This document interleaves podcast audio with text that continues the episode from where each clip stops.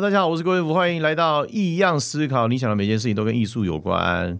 那今天我想跟大家介绍一本书，好像很久没有介绍书了。这本书呢，其实是我主动想要提出来的。为什么呢？因为我觉得对于绘画的人呢，还有爱画画的朋友，我觉得非常推荐这本书。这本书的全名叫做《大师的手稿》。这个名称其实不是很吸引人。它的封面呢，其实也是一个单色，然后一个金色的勾边，感觉这个画呢是画一个女一个女人。蹲着，但是看这个感觉就像是席勒画的作品的勾勾线这样子。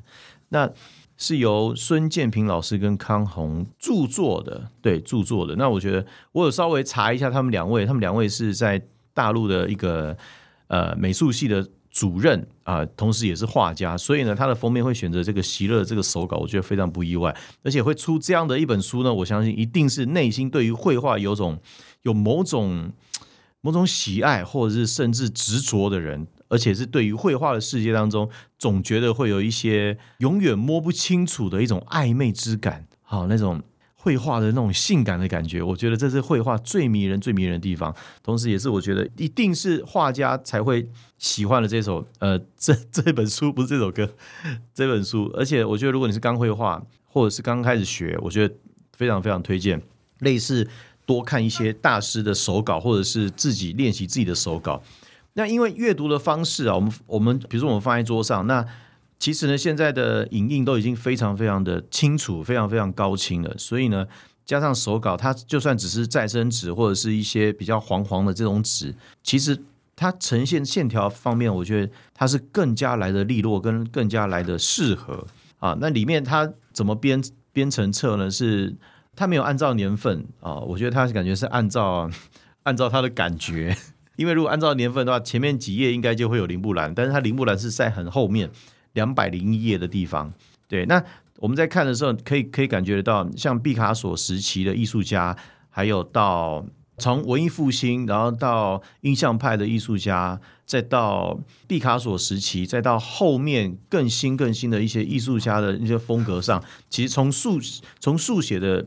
作品当中就可以看得出，绘画对于绘画的群体每一个世代这几百年来对于他们的影响有多深啊？我们先来看这个林布兰，我觉得林布兰的作品呢，其实他的作品大部分都是以肖像为主，大部分大家熟悉的一定都是以肖像为主，但是呢，他的速写当中有非常多呃很具有教堂式啊、哥德式，还有具具有一种宗教仪式的这种速写的感觉啊，也是。也不是都是很写实哦，也都是很很率性、很及时的那那样子的感觉，所以可以看得出林布兰他的速写当中呢，可以看得出他真实的灵魂，他是收放自如的，他并不是像他的画的每一个人像一样都每个那么的严肃。对，那林林布兰其实他在油画方面他已经解放了某一种油画的谨慎的态度，这个是所有绘画艺术家当中，呃。非常非常着迷的，它的那个厚的堆叠，它的厚实的堆叠，还有光影的处理，还有那种很像时间瞬间凝结的那样子的一种的一种感觉。那我觉得速写的作品跟正式的作品对于画画的人来说，最大不同就在于是，我坦白说，我觉得速写它是完全没有一种企图感的感觉。速写就是我们今天在咖啡厅，我们今天在车上。我们在坐车等车，我们在做任何事，不在家的时候，在外面，你如果要画画，你随时拿出来画都可以画。那速写最大关关键就在于最短的时间当中观察。你们知道速写如果是去上课的话，它是有分二十秒、三十秒、一分钟、五分钟、十分钟这样子的一种速写。那个其实就是跟跟你瞬间观察有很大的很大的关系。那我觉得对于画画来讲也是非常非常重要的。你能不能够马上看到这个场景，就看到这样的一个。一个重点，好，我觉得这是非常重要。你可不可以马上捕捉到重点，马上感觉到这个现场有让你有什么样的感觉，是让你觉得最心动的？我觉得这是很重要。好，我翻到一页，这个罗特列克啊，罗特列克是在一一八六四年到一九零一年，所以他也是生在印象派的时期。大家如果知道的话，他是对于现在的时尚海报设计是非常非常重要的一个人。他画了很，他他在当时画了很多。比较娱乐场合，比如说歌剧啊，比如说一些一些表演的一些海报设计啊，都都是有他。然后然后也看到反骨啊，反骨的速速写素描。我觉得我看了那么多，我看了反骨的东西，我觉得非常非常的震撼呐。坦白说，因为他并不是一个传统学习绘画的人，但是他的画我觉得非常的真诚。他的偶像是弥勒，这大家都知道。十岁十岁的人啊，他画了很多农夫，画了很多贫苦的人，他都可以把那个贫苦的感觉，还有农夫他们耕种很辛苦的感觉，把现场的那种氛围把它画出来，跟那种孤独感啊，我觉得我是非常喜欢他的东西，因为而且他的速写，我觉得看了之后我就感觉非常的有诚意。他画一个街景，就是一个远远的一个透视，然后一条街，然后两旁的树。树枝是一根一根画的，我就觉得哇，实在是太动人，实在是太让人觉得有点感动的感觉。速写它的类别呢，其实它就比较难以去定论，它是画还是写，它是一定要非常具有速度感，还是不用具有速度感，这个其实都很难说。就像我们一般人不不是画画的时候，他纸上就能写字，所以他是。偏向于偏向于记录的方面比较多一点，偏向于自己的笔记本的那种概念比较多一些。对，那像我自己真的是很常会画速写，就是让自己的手腕啊、手啊、身体啊、还有心啊、还有脑子啊，同而为一，看看这个时候会发生什么事情。对，它其实是一件会让人觉得会充满惊喜的。它会让人充满惊喜，也会充满了很多的意外。对，那画画最好的感觉就是你在这个很谨慎的过程当中，充满了一些小小的火花跟意外，它就可以让画家得到一些满足。而这而这个满足呢，这个这个满足的感觉，它就让你一生都在追求这样的感觉。这里面有一篇是毕卡索啊，里面有一篇是毕卡索。毕卡索他的作品，他的作品量很大，这我想这大这个大家大家应该都知道。他的速写的作品呢，其实他这里面就有记录了格尔尼亚的草稿啊，有木炭，然后有铅笔，有大的，有小的，有上色跟没有上色的。对，那其实呢，他的作品其实就已经跟原作已经差不多一样大了，原作已经差不多一样大了。因为立立体派它的线条很重要，它的构图也很重要，所以他在画他的速写的时候，其实。已经跟原本的作品已经没有相差的太大太大，一定一定就可以看得出来。那他的篇章当中，他就夹杂着我们的赵无极大师啊，赵无极他早年的一些水墨画有很多。那水墨的形式，其实我觉得就跟西方的速写这种概念、素描这种概念其实很像。它非常讲求及时性，它也非常讲求不是速率哦，是因为它的媒材关系，所以它势必要速度要快，而且呢。很少，比较少，比较少人会在宣纸上面先打铅笔稿，然后再画，因为水分它是会晕开的，所以你还是必须要非常非常熟练水墨的这个材质，你才会比较好施作。对，因为它草草稿，除非你是用很干润的、很干的干笔法这样子慢慢画，要不然的话，它是非常讲究时效性的。那我觉得。我买了很多的书在看啊，哈，我跟大家分享一件事情，就是我对于“专业”这两个字啊，我我我脑子里面是充满了排斥，你们知道吗？